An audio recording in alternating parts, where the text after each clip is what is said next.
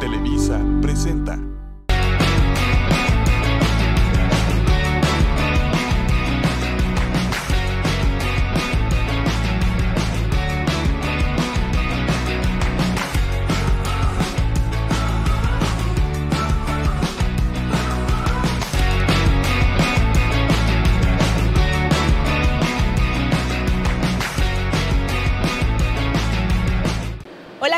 Buenas tardes, soy Estefanía Cárdenas, bienvenidos a su programa Hagamos Negocios. Seguimos en AMPIC, la semana pasada transmitimos ya un programa que grabamos desde aquí en la feria de la Asociación Nacional de Proveedores para la Industria del Calzado. Hemos aprendido mucho, hemos conocido las tendencias de moda para el 2023 evidentemente yo ya me quiero llevar todos los zapatos que están en los diferentes stands, aunque no puedo porque no es venta al público, es más bien para enseñar a los productores las tendencias y todo lo que vendrá. Y hoy quiero presentarles a alguien a quien yo ya conocía cuando estuve en Brasil y que puedo considerar ahora mi amigo. Se llama Luis Rivas y es el gestor de inteligencia de mercados internacionales para Sintecal. Y ahora nos va a contar qué es lo que hace, qué es esto de inteligencia de mercados internacional, pero sobre todo vamos a hablar de lo sorprendente que es el apoyo que tienen los productores de Brasil para salir al mundo. ¿Cómo estás, Luis? Hola Estefania, mucho gusto, un placer estar aquí en México, tiene mi corazón todo. Entonces estamos muy felices de estar en PIC, estar en México otra vez y así esperamos contribuir mucho con la industria local y con todos que aquí nos están mirando. Qué bueno que estás en nuestro país ahora, porque a mí me tocó visitarlos recientemente en julio y me pareció un país súper cálido, me trataron fenomenal, hermoso, divino, y entonces qué bueno que ahora puedes ver también lo cálido y hermoso que es nuestro país. Luis, cuéntame, ¿qué es Asintecal? Bueno, gracias por todo. Sí, México está igual a Brasil y bueno, y ahí esperamos trabajar mucho conjuntamente. Y Asintecal es la asociación, eh, así como hay una asociación aquí en, en México, somos eh, los responsables por toda la industria de proveeduría para calzado allá en Brasil. Y entonces pues trabajamos con el desarrollo de la industria y específicamente mi parte y trabajo con el desarrollo internacional de la industria de proveeduría para calzados en Brasil. ¿Qué es esto de proveeduría para calzado? ¿Qué es, ¿Quiénes están en esta asociación? ¿Los productores de qué y de qué? Bueno, ahí trabajamos con todo, es productos químicos, capelladas, cerajes, eh, sintéticos, eh, productos para cuero, artefactos, entonces todo lo que se imagina que hace parte de un producto terminado del calzado, ahí manejamos como nuestros afiliados y industria. Claro, porque un zapato lleva muchos componentes, el pegamento y la suela y el tacón y la tela y la horma y la no sé qué tanto llevará. Y entonces todo lo que se ocupa para producir calzado está dentro de la asociación de los productores brasileños. A mí me ha sorprendido, de verdad, cómo tiene apoyo esta industria por parte del gobierno de su país para promoverlos internacionalmente. Ahora que yo estuve en Inspiramais en Brasil, debo decirles que llevan gente de todo el mundo con gastos pagados a que conozca sobre los productores de, la industria del calzado. Quiero que me cuentes un poco más de tu labor en la internacionalización. Claro, sí, hay un apoyo fundamental. Entonces, fíjate que Brasil en los años 80 fue uno de los mayores productores de calzado en el mundo. Y pues éramos siempre la referencia y especialmente porque trabajamos, trabajábamos mucho con Estados Unidos. Entonces cuando China entra al mercado, nosotros allá como industria sufrimos un choque muy fuerte. Y pues fuimos a, pensar y, y, a estructurar, oye, ¿cómo podemos nosotros ahora con este nuevo factor que es China eh, mantenernos vivos como industria, como proveeduría? Entonces empezamos con tres ejes. Un fue implantación de la cultura del diseño. Entonces, oye, el producto terminado siempre ha sido eh, el que demanda, o sea, él, él, llega con, oye, me gustaría un calzado negro con tacones así, así, así. Y nosotros pensamos, oye, pero no, la tecnología, la innovación, eh, el diseño está en la proveeduría. Entonces empezamos con esas empresas, oye, pero no, ustedes tienen que ir a la industria de producto terminado y presentarles, oye, aquí está la tendencia y yo tengo el material ya en la tendencia. Entonces este fue un primer paso para iniciar la internacionalización. Entonces implantamos en nuestra industria la cultura del diseño. La segunda, que todavía se, se está trabajando muy fuerte a la sustentabilidad. Entonces, oye, 20 años atrás empezamos, fíjate que en el futuro necesitamos tener materiales que sean eh, sustentables. Y no solamente los materiales, que las empresas tengan en sus procesos, en su cultura, la sustentabilidad, sea social, sea económica, sea cultural y, claro, ambiental. Entonces ese trabajo se empezó 20 años y ahora que el mercado, pues post pandemia, eh, se está demandando mucho, nosotros ya tenemos la oferta lista de productos porque se empezó a mucho tiempo trabajar esa cultura de las empresas. Y la tercera fue, oye, pues aunque la industria de productos terminados en Brasil sea gigante, o sea, todavía con, con, los asiáticos y chinos, nosotros somos el cuarto mayor productor de calzado, pero igual, oye, ¿y cómo vamos a mantener la industria? Entonces, vamos a, a, trabajar con el gobierno que tiene una agencia de promoción a la exportación y esa, esa agencia que se llama Apex Brasil hace alianzas con las asociaciones de diferentes segmentos. Entonces nosotros fuimos, oye, fíjate, nosotros exportamos productos terminados a todo el mundo y los productos terminados tienen nuestros materiales. O sea, también podemos exportar los productos de proveeduría. Entonces el gobierno nos apoya en toda la estrategia de internacionalización con las empresas, desde la capacitación hasta la promoción en ferias, misiones comerciales y atracción de invitados, así como compradores internacionales o periodistas, y que fue el trabajo que podemos trabajar con ustedes en enero.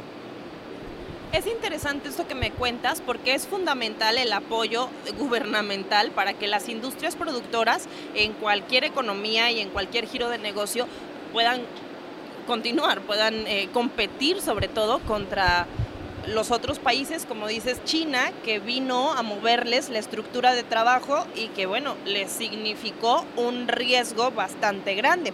Pero cuéntame, ¿cómo hacen ustedes entonces para que los demás mercados volteen a verlos y se interesen en ustedes, siendo que tienen una competencia tan grande como es la proveeduría china? Fíjate que sí, bueno, no podemos competir con los chinos en precio ellos tienen mucha producción de calzado y tienen una gran escala de producción.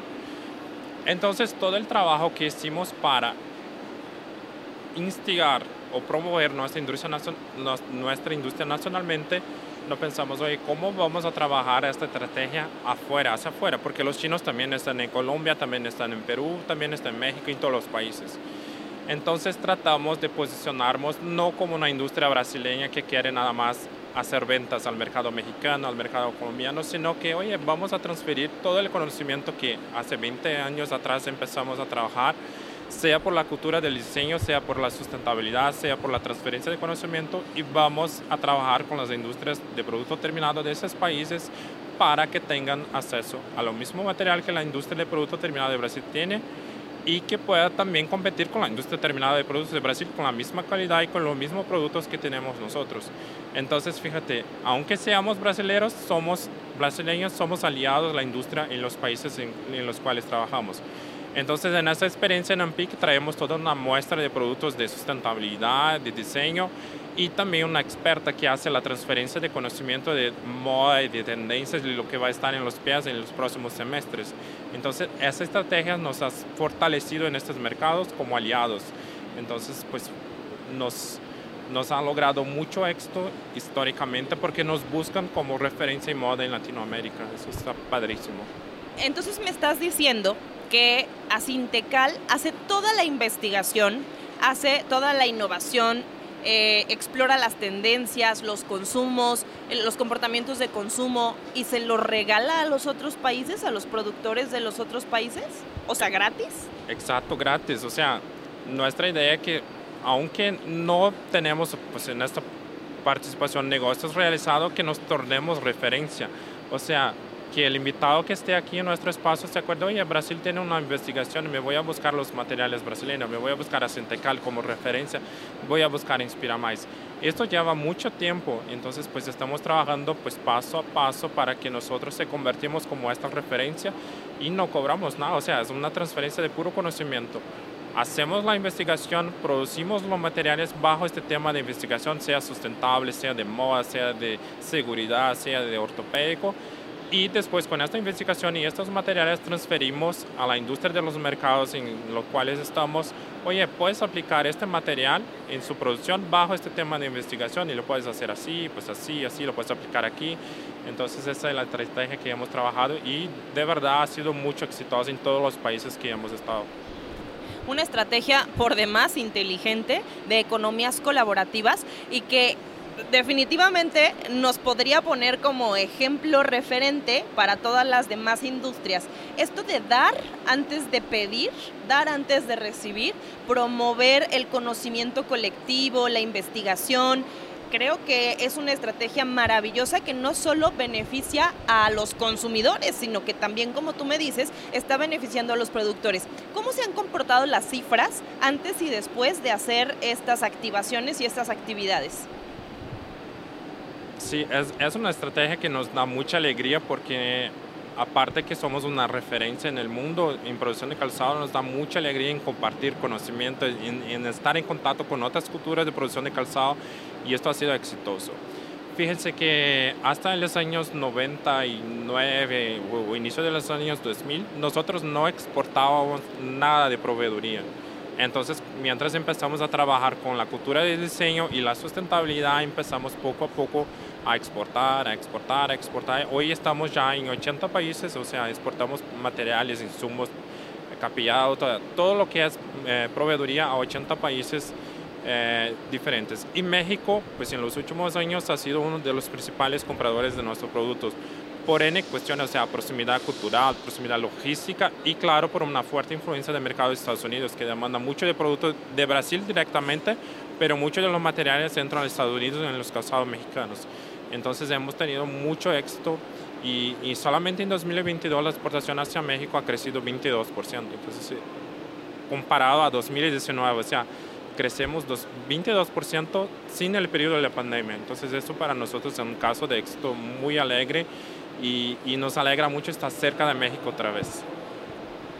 Y tiene mucho sentido pensando en que como latinos compartimos gustos, compartimos tendencias, compartimos un sentido de vida hasta emocional que, que, definitivamente en términos de moda nos da un parámetro para poder ser aliados, ¿no? Aliados comerciales. Me gustaría que me platicaras también de tu vida profesional, de tu trayectoria, de cómo llegaste a Sintecal, de cómo ha sido este camino hasta convertirte en gestor de inteligencia de mercados internacional.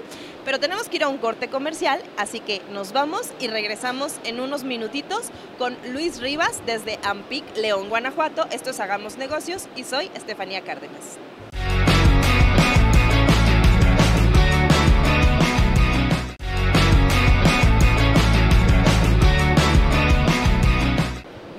De regreso, soy Estefanía Cárdenas y este es su programa Hagamos Negocio. Estamos transmitiendo desde AMPIC en León, Guanajuato, la Asociación Nacional para Productores de la Industria del Calzado, y estamos en su feria viendo las tendencias, viendo los modelos, los diseños, todo lo que se usa y se necesita para producir calzado. Tenemos como invitado a Luis Rivas, quien es gestor de inteligencia de mercados internacional de Asintecal Brasil y nos ha contado toda la estrategia tan interesante que está haciendo el gobierno de Brasil, en particular la Asociación de Productores de Calzado para internacionalizarse, exportar, recuperar mercado. Nos hablaba que solo de 2019 a 2022, sin contar la pandemia, evidentemente, descontando la pandemia, han crecido un 22% las exportaciones hacia nuestro país. Es interesante explorar las estrategias que están usando para poder aprender de ellos y también ejecutarlas. Luis, pero ahora quiero que me cuentes sobre tu trayectoria. ¿Cómo empezaste? Bueno, desde niño pues ya me gustaba mirar lo, los movimientos internacionales, entonces pues te, te, cuento que me gustaría ser un periodista, pero me gustaban los periodistas que se iban a la guerra a mirar cómo todo le pasaba. Y yo pensé, oye, pero para estar ahí tengo que entender historia, tengo que saber entender un poco de la cultura de los países o cómo, cómo se relacionan. Entonces yo empecé antes en la carrera de negocios internacionales a estudiar un poco eh, la geopolítica, o sea, cómo son los movimientos internacionales de mercancía o financieros, entonces ahí me pensé. Y pues mientras entré, pues empecé a conocer mucho de lo que hay para estudiar. Y yo me gustó mucho la América, Latinoamérica, entonces miré mi, mi carrera hacia Latinoamérica, o sea, cómo nosotros como región, y ahí pues de México hacia abajo, estamos trabajando esta integración. Entonces empecé a mirar, oye, ¿cómo vamos a integrar esos países? Pues al mismo tiempo que somos, tenemos muchas cosas en común, tenemos muchas diferencias. Entonces, ¿cómo manejamos eso? Y pues históricamente nosotros en Latinoamérica siempre hemos mirado hacia los océanos, o sea, miramos a Europa, miramos a Asia, miramos a, diferentes países, pero nunca miramos hacia nosotros.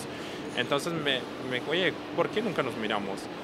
Y, y, ahí empecé a estudiar y hice mi carrera, pues ya mirando todo en Latinoamérica, ya mi maestría en economía también, oye, ¿cómo, cómo nos integramos comercialmente?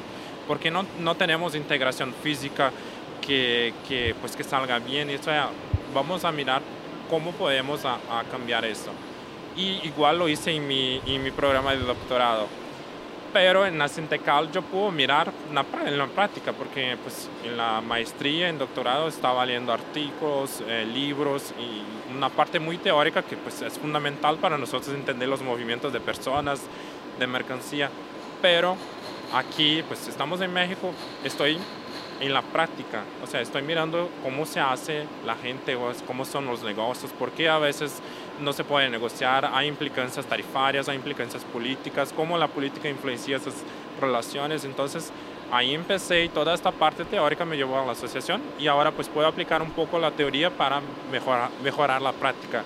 Y eso pues me da mucho gusto porque soy un, pues ni todo el mundo puede conciliar la práctica con la teoría, entonces yo estoy mirando los dos lados, una parte académica que todavía sigo trabajando con la parte profesional que pues, pues, tengo que poner en práctica. Y pues oye, esto no funciona en la teoría porque la práctica es diferente, entonces puedo mirar los dos lados, esto está riquísimo.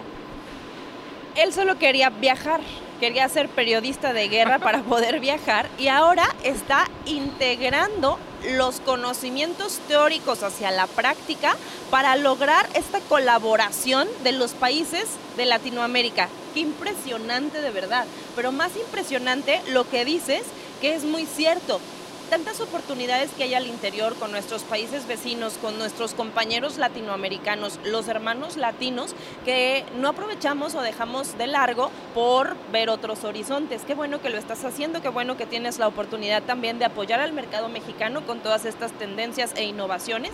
Y bueno, sobre todo esto que me comentas de haber logrado tus sueños en torno a una experiencia tan práctica, sí maestrías y doctorado, pero nada de eso funciona tan bien, sino es que se pone en práctica y se prueba y se comprueba qué es lo que en realidad funciona. Y eso es lo que tú estás haciendo ahorita. Cuéntame, ¿a dónde y a dónde tienes que ir gracias a Sintecal? ¿Dónde se promueven? ¿Cómo haces para manejar diferentes culturas, diferentes idiomas?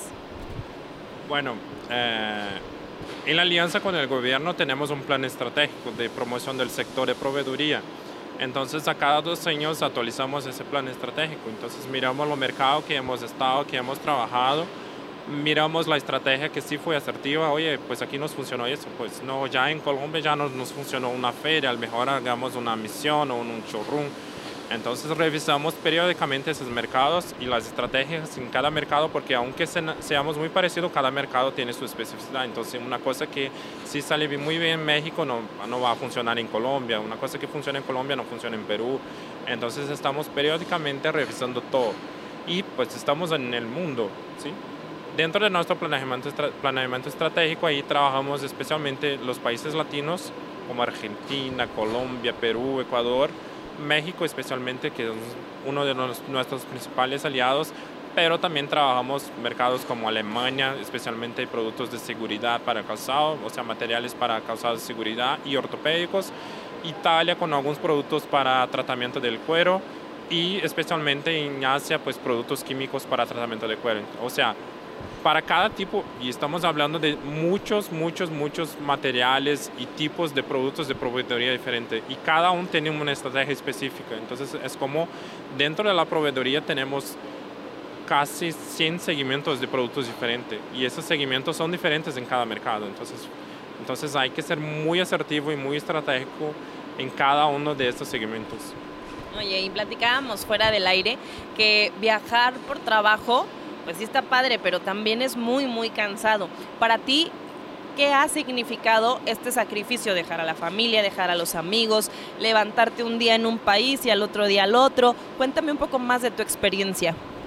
Claro, fíjate, cuando somos nuevos, pues viajar está como, oye, me voy a viajar y me voy a viajar, pero sí, cuando tengas su primera experiencia en una feria, ve, oye, pues no es tan, no es tan padre así porque tienes que dormir tarde, tienes que traer muchas maletas, tienes que dar atención a toda la gente que te visita.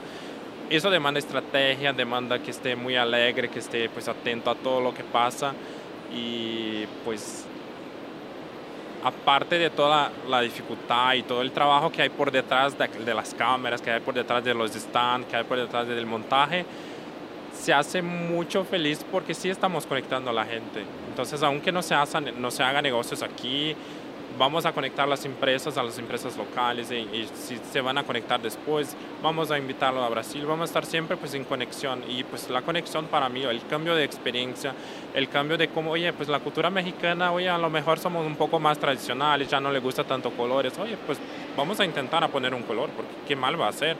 Entonces seguramente hay una persona que le gustaría un color. Entonces pues ahí está la magia de todo, o sea, cómo, cómo adaptamos nuestro mercado al mercado local y cómo el mercado local nos ve. Entonces, conectar la gente para mí es la parte más alegre y fundamental de todo.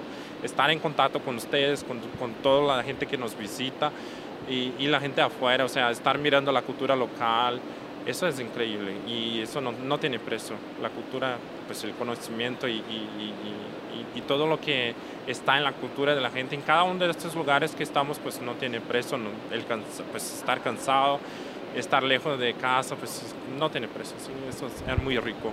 Y pues llevo de aquí todo lo que aprendí a mis compañeros allá, entonces ahí lo transmito, oye, pues quién sabe, ahí en México el próximo año trabajamos así, así, así, vamos a llevar algo diferente para ellos, para que, para que nos quieran visitar otra vez, para que estén mirando nuestro producto otra vez, para que estén en contacto con nosotros otra vez, entonces está padrísimo, la estrategia está padrísima y es mucho más fácil que ir a la guerra, a levantar notas periodísticas, más divertido. Qué interesante esto que nos comentas y que es cierto que, podemos eh, tener otra visión al ver las culturas, al ver eh, lo que en otros países están haciendo que podríamos estar haciendo nosotros también. Fíjate que algo muy interesante de todos los programas que hemos estado eh, teniendo la oportunidad de transmitirles, que, es más bien el aprendizaje que tenemos nosotros de, de cada uno de los invitados, nos han comentado la importancia de esto, la importancia de viajar. Pero te estoy diciendo el productor de vidrio, como el productor de la industria automotriz, como la productora